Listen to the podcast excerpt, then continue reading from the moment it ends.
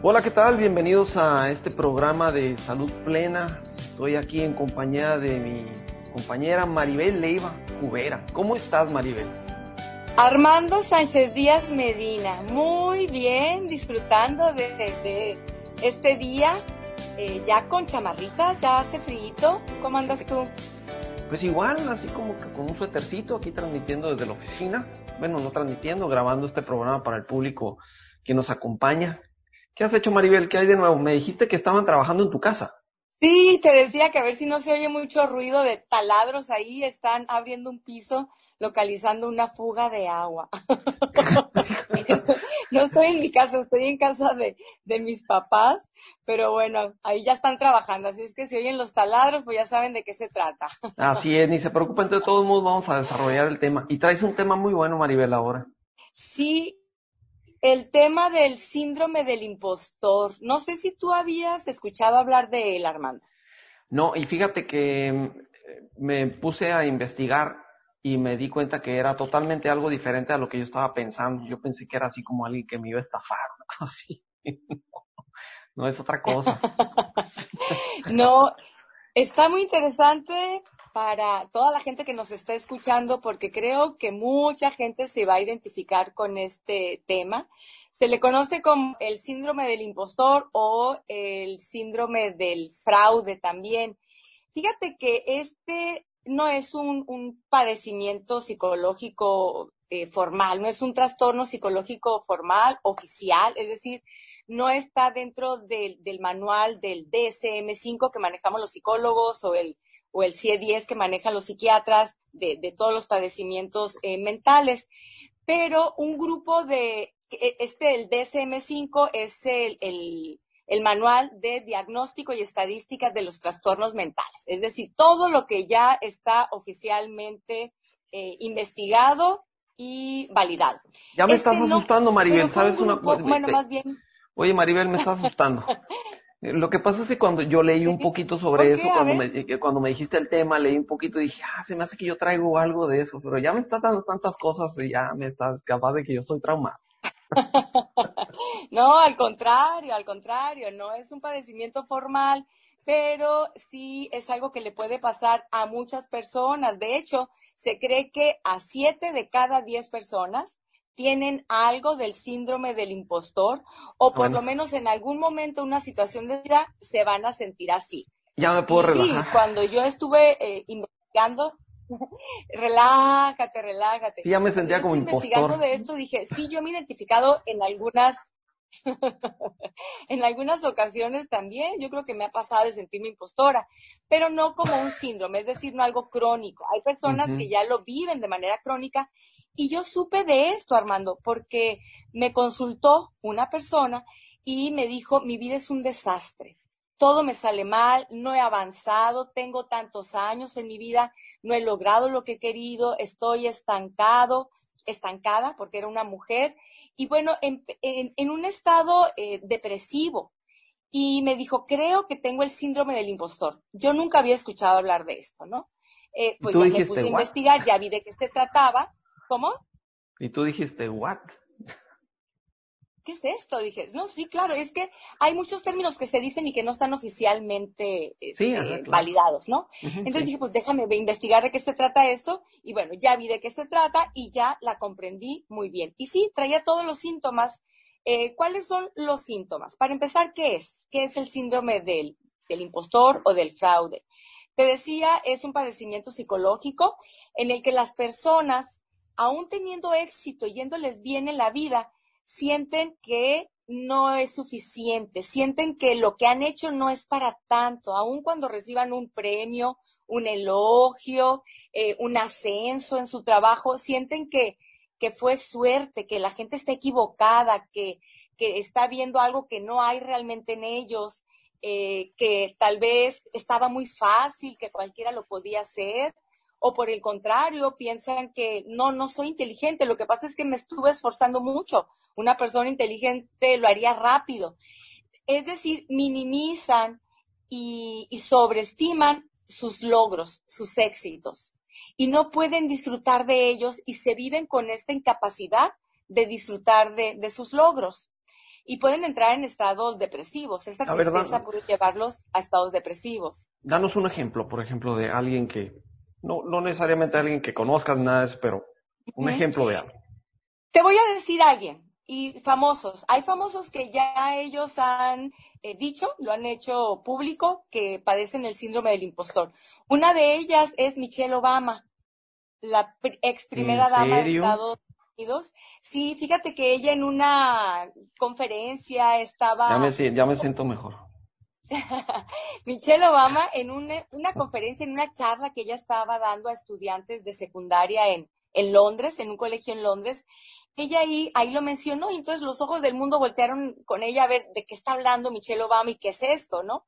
Pero bueno, ella dijo esto, que ella eh, desde siempre, por más que fuera logrando cosas, ser dentro de las, de las estudiantes más destacadas de Harvard, ella nunca se sentía eh, suficiente, que no, que estaba ahí casi por casualidad o porque llegó en el momento eh, justo, se relacionó con la persona justa, pero que no eran méritos propios, ¿no?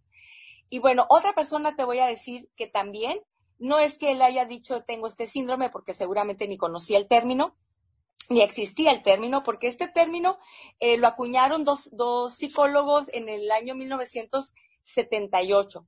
Y te estoy hablando yo del astronauta, sí, relativamente nuevo, el astronauta Neil Armstrong. Eh, cuenta un, un, escritor que coincidieron en un evento, ¿no? En un evento donde había grandes figuras, personas muy destacadas. Y entonces llegó a saludarlo, a platicar con él y Neil Armstrong le dijo estoy viendo a todas estas personas tan destacadas y me pregunto, ¿qué, hago yo haciendo aquí? ¿Qué hago yo aquí? Y le dijo, bueno, pues ¿a qué te refieres? Todas estas personas han tenido una gran mérito. Y yo lo único que hice es llegar a donde me mandaron. Y entonces este escritor le dijo, pero eres el primer hombre que pisó la luna. Y esto es importante, ¿no? Entonces, esa expresión de él es, es un claro síntoma del síndrome del impostor. ¿Qué hago yo aquí? Tantas personas sobresalientes destacadas, lo mío no es valioso. Así es como se siente una persona que vive esto. ¿Cuáles son las causas? Pueden ser diferentes causas. Una de las causas eh, tiene que ver con nuestras experiencias tempranas, es decir, nuestra personalidad se forma de, de dos elementos. El temperamento, que es la cuestión biológica, hereditaria, los genes, eh, la cuestión innata. Ya nada tengo que hacer yo con los genes, ¿no? Pero la otra parte de mi, de mi personalidad es el carácter y eso se forma por el entorno. Bien, pues eh, se cree que las causas de este síndrome tienen que ver cuando los niños, las niñas, crecieron en entornos familiares donde había mucha competencia o donde había hermanos muy sobresalientes, o donde se les etiquetaba, este es el inteligente, este es el, el, revoltoso, la oveja negra de la familia, es el chistoso. Exactamente, se empiezan a poner etiquetas. O puede ser que no había etiquetas, pero el niño o la niña este, admira a su hermano, admira a su hermana, o la gente empieza a compararlos y entonces ahí se le crea esta creencia de yo no soy tan inteligente. O Incluso los papás, ¿no, Maribel? Incluso pueden ser hijos de papás muy exitosos y entonces se sientan presionados a que ellos deban de tener el ego, vivir la vida que tuvieron sus papás con ese éxito, ¿no? Y, tal vez la empiecen a desarrollar, pero al final de cuentas no sientan que logran el éxito que sus papás tuvieron, porque siempre ven al padre como una figura allá arriba. Bien dicho, también puede ser eso, eh, hijos de, de, personas muy destacadas y que la gente los está comparando y que le dice, ah, tú también vas a ser eh, doctor o tú también este, vas a ser este, tan buen futbolista como tu papá o, lo que sea en lo que haya destacado el papá o la mamá, ¿no? Sí. Vas a ser tan buena abogada como, como la mamá, etcétera. También puede ser eso. Eh, y entonces empieza a crear este, esta especie de, de competencia interna y de formarse un complejo de yo no soy tan valioso como, tan inteligente como, no soy suficiente. Eso puede ser por una parte. Las experiencias tempranas desde niños y las creencias que, yo ahí adquirí. Otra puede ser, eh, el temperamento. Hablaba de que nosotros nacemos con cierto temperamento y puede ser también de personas con un temperamento más, más ansioso, un, temperamento más depresivo, más negativo. Eso se ve desde niño. El temperamento desde niño se ve. Hay niños que, ay, todo se les resbala y, juguetones. Y hay, otros muy preocuposos. Sí, más cuidadosos, más ansiosos, más negativos y, o perfeccionistas. Tiene que ver con personalidades también perfeccionistas, ¿no? Y otra de las causas también se le atribuye a experiencias de la vida, es decir, en, en, algún proyecto que era muy importante para ti y pusiste todo de tu parte y resulta que no lo lograste, que fue un fracaso, eso puede marcarte a sentir que por más que me esfuerce yo, no, las cosas no me van a salir bien. Entonces, hay diferentes causas, pero ¿cuáles son los síntomas? Los síntomas, te decía, un estado de tristeza, puede llegar a estados depresivos, ansiedad, desesperanza, esta insatisfacción permanente de no he logrado lo que, lo que quiero y una incapacidad para disfrutar de lo logrado. en esta persona. Y aquí estamos hablando no simplemente del ámbito profesional, ¿verdad? ¿Se puede hablar de otros ámbitos? Por ejemplo, sí. puede, eh, eh, yo me imagino un profesionista, pero también puede ser, por ejemplo, una ama de casa o una persona que no necesariamente es profesionista o que no tiene una profesión, pero desarrolla alguna cosa en su vida que es importante para ella. Sí, fíjate qué bien que lo mencionas. Sobre todo, eh, sobresale más si en el ámbito profesional o en el académico, los estudiantes, que por más que, que reciban buenas notas, están viendo al otro que recibió la nota más el, el, el pin de ser el mejor. Sí. es decir, nunca están satisfechos. En el ámbito académico, en el ámbito profesional, pero también puede ser en, el ámbito familiar, eh, puede ser, tiene que ver con los estereotipos. Este síndrome tanto lo pueden padecer hombres como mujeres, aunque se cree que más las mujeres, eh, por los estereotipos, donde a las mujeres ahora no únicamente se nos exige ser la ama de casa perfecta, la esposa perfecta, la madre perfecta, sino además Además de todo eso, una profesionista fregona, ¿no? Y, a ver cómo le haces, pero casi casi la mujer maravilla. Entonces, esto, estas presiones de, de, la sociedad donde sí tienes que trabajar para que también seas una mujer que hace válido su derecho, ¿no? Pero al mismo tiempo, no, pobre de ti a tu familia, a tus hijos, a tu esposo. Bueno, estas presiones también pueden eh, causar esto te decía, sobre todo en estos, en, en estos ámbitos. ¿Sí? Y, y, fíjate que vemos mucho en la televisión también a mujeres exitosas, ¿eh? Vemos, regresamos al asunto de Michelle Obama. Es, es mamá, es eh, líder de hogar, está casada con un presidente, es una mujer exitosa y, y la pueden tomar como punto de comparación otras mujeres, un montón de mujeres Pueden pensar, mira, ahí está, ella es una estrella, tiene su vida completa. Y yo, pues, con mis logros o lo que haga desde mi trabajo, mi profesión y con mis hijos, no, le llego ni a los talones. Entonces se comparan con una, imagínate, con una estrella así. Oye, qué bien que lo mencionas, porque eso es lo que, lo que tienen las personas que viven, se viven con este síndrome. Se comparan con las personas más destacadas. Es decir, si es un médico y un médico que tiene un gran reconocimiento a nivel local, muy prestigiado, que le va bien, él se va a estar comparando con un médico que ganó un premio Nobel o un médico que fue el que hizo la primera cirugía de trasplante de tal cosa. Si la persona esta que te digo que, que yo consulté, que a través de ella conocí de esto, ella era una persona exitosa y con muchas cualidades, en realidad muchos talentos. una persona que, que, había logrado cosas importantes con talentos, eh, admiración de la gente que la rodeaba. Yo la admiro a esa persona y sin embargo ella sentía que no, que quiero demostrarle algo a mis hijos, me decía. Como que sentía que se le iba a ir la vida y los hijos iban a decir, mi mamá, ¿qué hizo? A ese grado llegan. Y se comparaban con eh, personas que tenían su misma profesión, pero que eran destacados a nivel mundial. ¿Sí? Entonces, es, es una, una visión, ahora sí con unas expectativas muy altas, casi, casi inalcanzables, y los hacen padecer eso. Ahora, ¿qué es lo que se hace? Porque vamos a decir, bueno, pues a lo mejor, decía que a lo mejor a todos en algún momento de nuestra vida nos ha pasado, ¿no? En algún momento donde sí alguien te dijo un elogio, un reconocimiento y dijiste, chin, pues si supieran que lo hice bien rápido, ni le eché tantas ganas, me están diciendo algo más de lo que realmente hice, a ti también te ha pasado y yo creo que a mí también. Seguramente a mucha la gente que nos está escuchando le ha pasado donde dice, ay, no es para tanto, qué vergüenza. Las personas que viven este síndrome eh, sienten eso, sienten vergüenza y sienten un miedo a que se vaya a descubrir. Sienten que en algún momento se van a descubrir como unos mentirosos, como unos farsantes. Y es por esto que viven esta angustia. ¿Cómo ves? sí, está, está, está complicado, sí, para muchas personas. Y sobre todo, eh, más, yo, a mí se me hace que se ha acentuado esto, Maribel, ahora que, que están los medios tan tupidos y podemos ver un montón de información y te llegan videos a cada rato de gente exitosa que es feliz. ¿Y qué hacen las personas? Fíjate nada más lo que hacen las personas, sobre todo en medios como Facebook, ¿eh?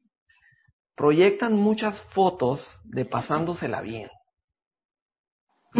Proyectan un montón de fotos que tienen una gran familia, que están a todo dar. Eh, algún día hay que tomar ese tema, Maribel, porque he leído bastante sobre eso, de personas que suben muchas fotos de pasándosela bien, y no necesariamente es cierto. ¿eh? Y ahí es una comparación, y regresamos a este punto, tal vez un nivel más abajo, pero regresamos a ese punto de presión de que debes de tener una vida todo dar, completa, profesionista, ama de casa, todo bien arreglado para ser feliz, porque si no lo tienes, no alcanzas la felicidad. Sí, las exigencias o las presiones o autoexigencias, ¿no? Autoexigencias.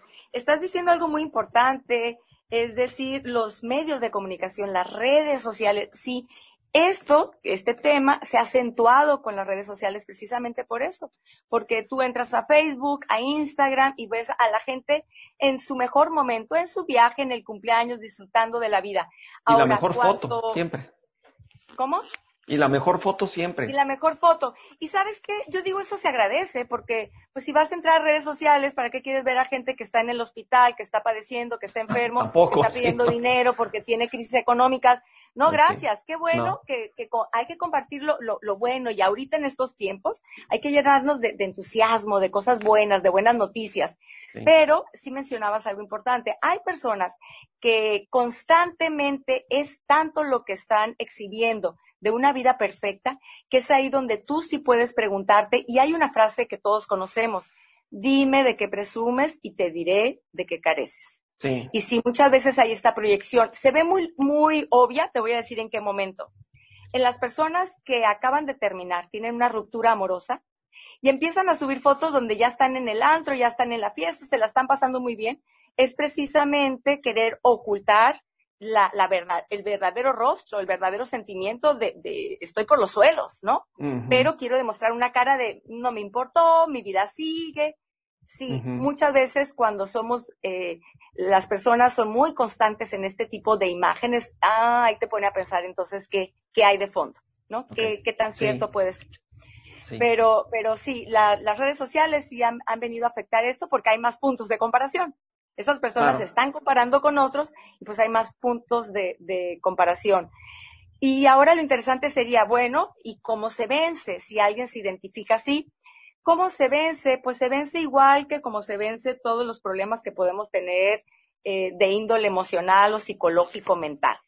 Es poniéndolo en el terreno de lo consciente, viéndolo. En psicología le, le llamamos el insight, que significa el, el darme cuenta eh, haciéndolo consciente, eso que yo lo vivía de manera inconsciente, poniéndolo en el terreno de lo consciente, ahí ya se puede trabajar mejor. Yo ya me puedo dar cuenta cuando caigo en este tipo de, pensamientos, en este patrón de pensamientos negativos, ya me puedo dar cuenta y entonces si ya lo veo, ya puedo poner un alto.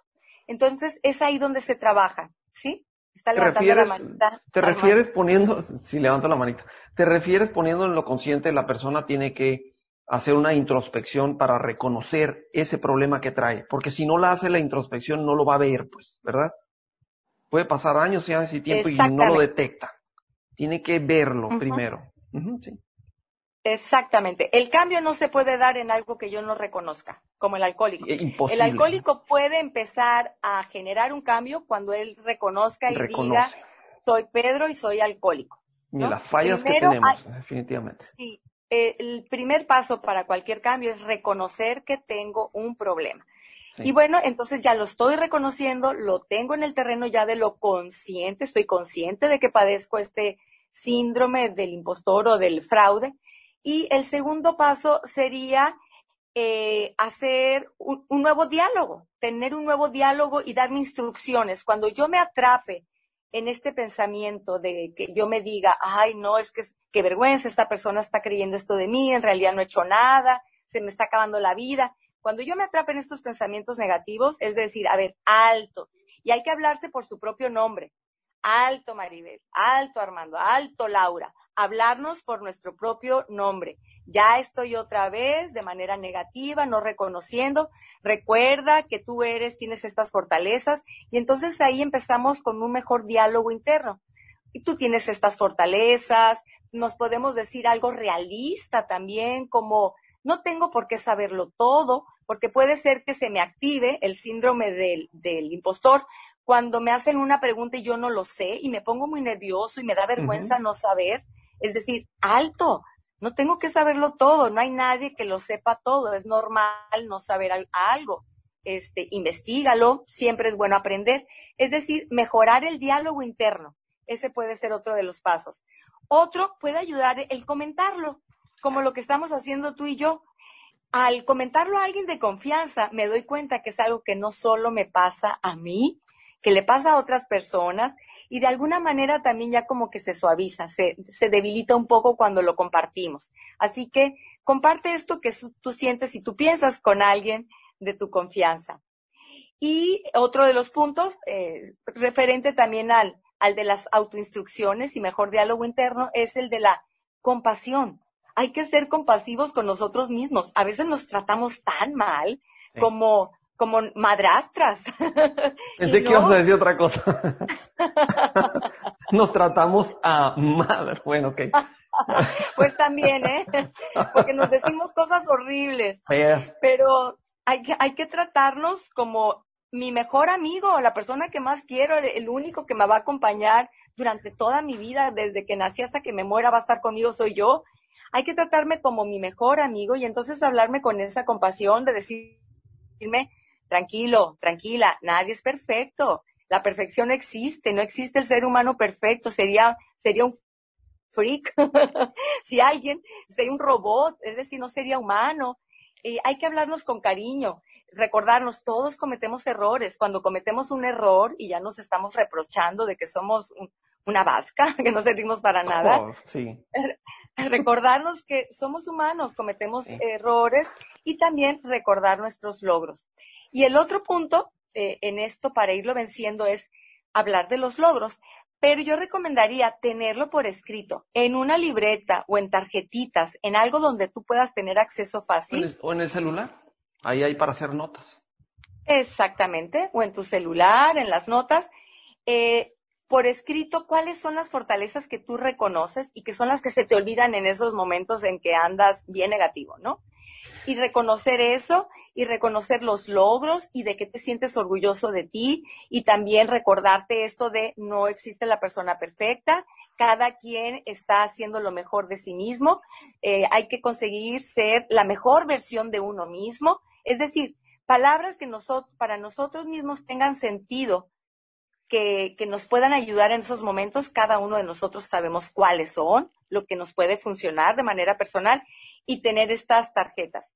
Y ya por último, en caso de que definitivamente no pueda yo con nada de esto y entro en estados depresivos, de sentirme que realmente soy una persona inútil, que no valgo, que hasta tengo vergüenza y culpa porque siento que los, para los demás soy una carga, porque puede llegar a sentirse esto, buscar ayuda profesional, también buscar ayuda profesional. Dime, Armando, estaba levantando la manita. sí, te platico dos experiencias eh, que probablemente las personas relacionen.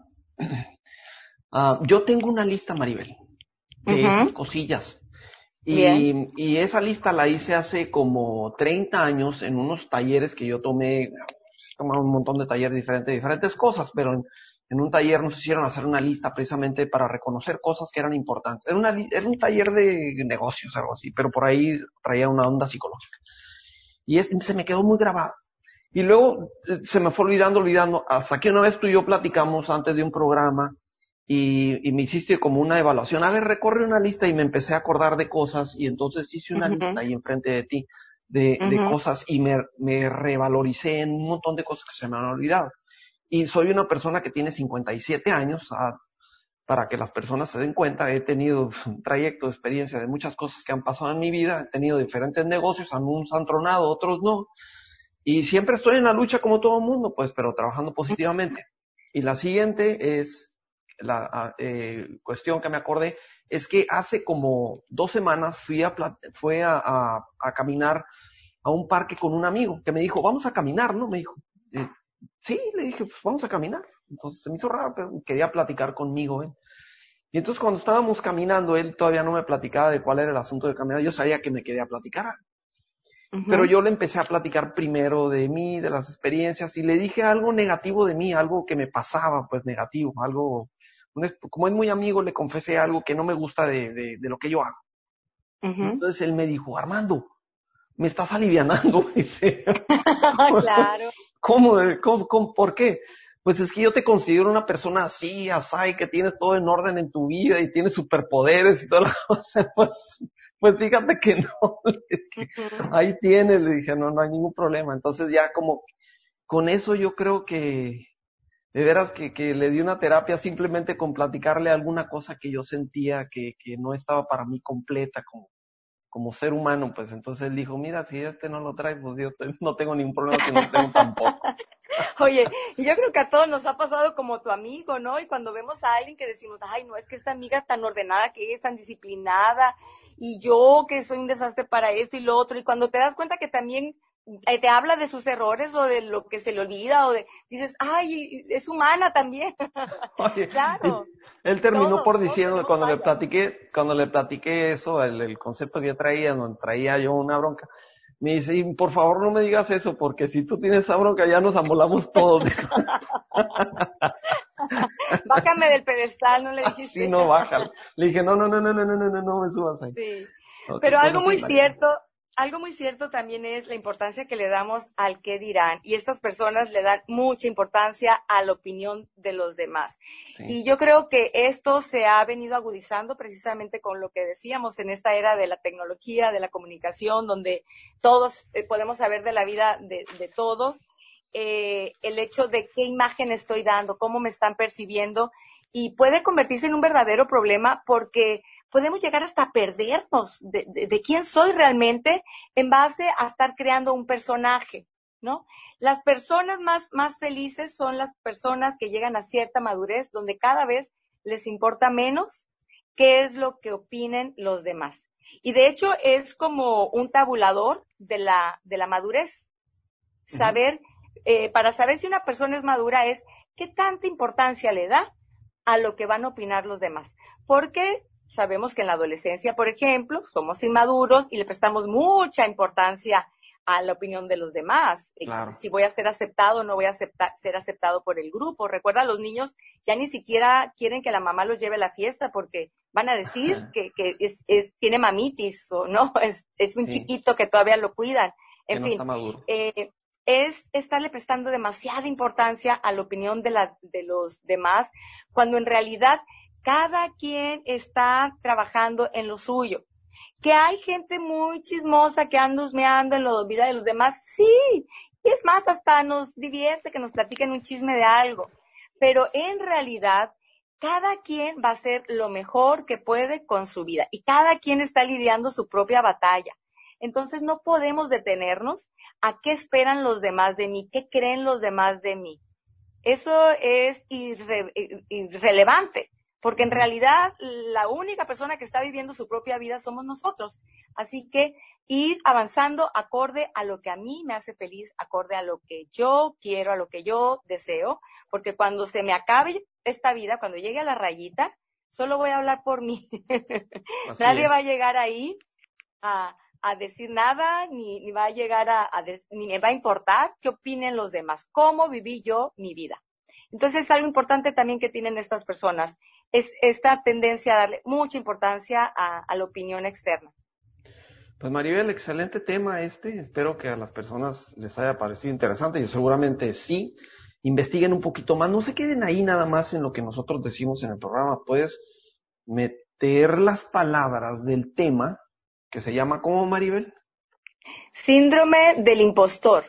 Síndrome del impostor, ponlo así.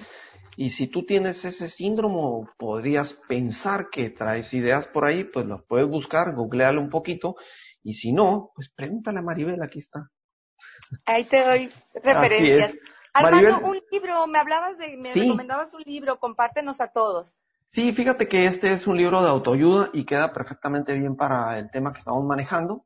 Es un libro de bolsillo, como he manejado varios libros. A las personas eh, les parece interesante el tema del libro del bolsillo porque es un libro pequeño, fácil de leer, eh, que lo puedes leer en una semana y si no eres una persona muy ávida de la lectura, pues a lo mejor te tardas un poquito más, pero es agradable de leer. Entonces, este libro se llama El juego de la vida y cómo jugarlo y es de Florence Scovel. Es un pequeño libro muy interesante que roza un poquito en aquellos libros de, de, la, de, la atracción, ¿sí? Un poco rosa en eso, pero se basa un poco también en conceptos bíblicos, pero no está enfocado a la, religión. Tiene, eh, dice el libro que la vida es un juego, que aprendiendo a jugarlo podemos ganar. Hay otro concepto del libro que dice aprender a reconocer triunfos que nos llevan a la victoria final. O sea, hay personas que se, que no reconocen que tuvieron pequeños triunfos en la vida, se les olvidan, eh, eh, relacionado con el tema que estamos hablando. Pero esos triunfos pequeños los llevan hacia el triunfo más grande, que es el tesoro, lo que están buscando, por lo menos en la, en la perspectiva próxima, después brincarán a otro. También nos comenta que convivir, el que, perdón, convertir el resentimiento en amor, nos enseña eso, nos enseña a convertir eh, la carencia a prosperidad, a convertir el miedo en confianza, eh, a convertir la envidia en generosidad. Entonces, hay varios conceptos muy interesantes en el libro y trae también algo sobre esta idea de que lo que nosotros pensamos, o sea, los pensamientos, son los que llevan al final de cuentas nuestra vida, nuestra vida hacia un final que nosotros deseamos tener o el siguiente paso de nuestra vida, que nuestros pensamientos son los creadores de los resultados de nuestra vida. Entonces, es muy interesante el libro, cortito, se lo recomiendo, se llama El juego de la vida y cómo jugarlo, con Florence Escobel, escritora. Pues excelente ese libro que nos recomiendas.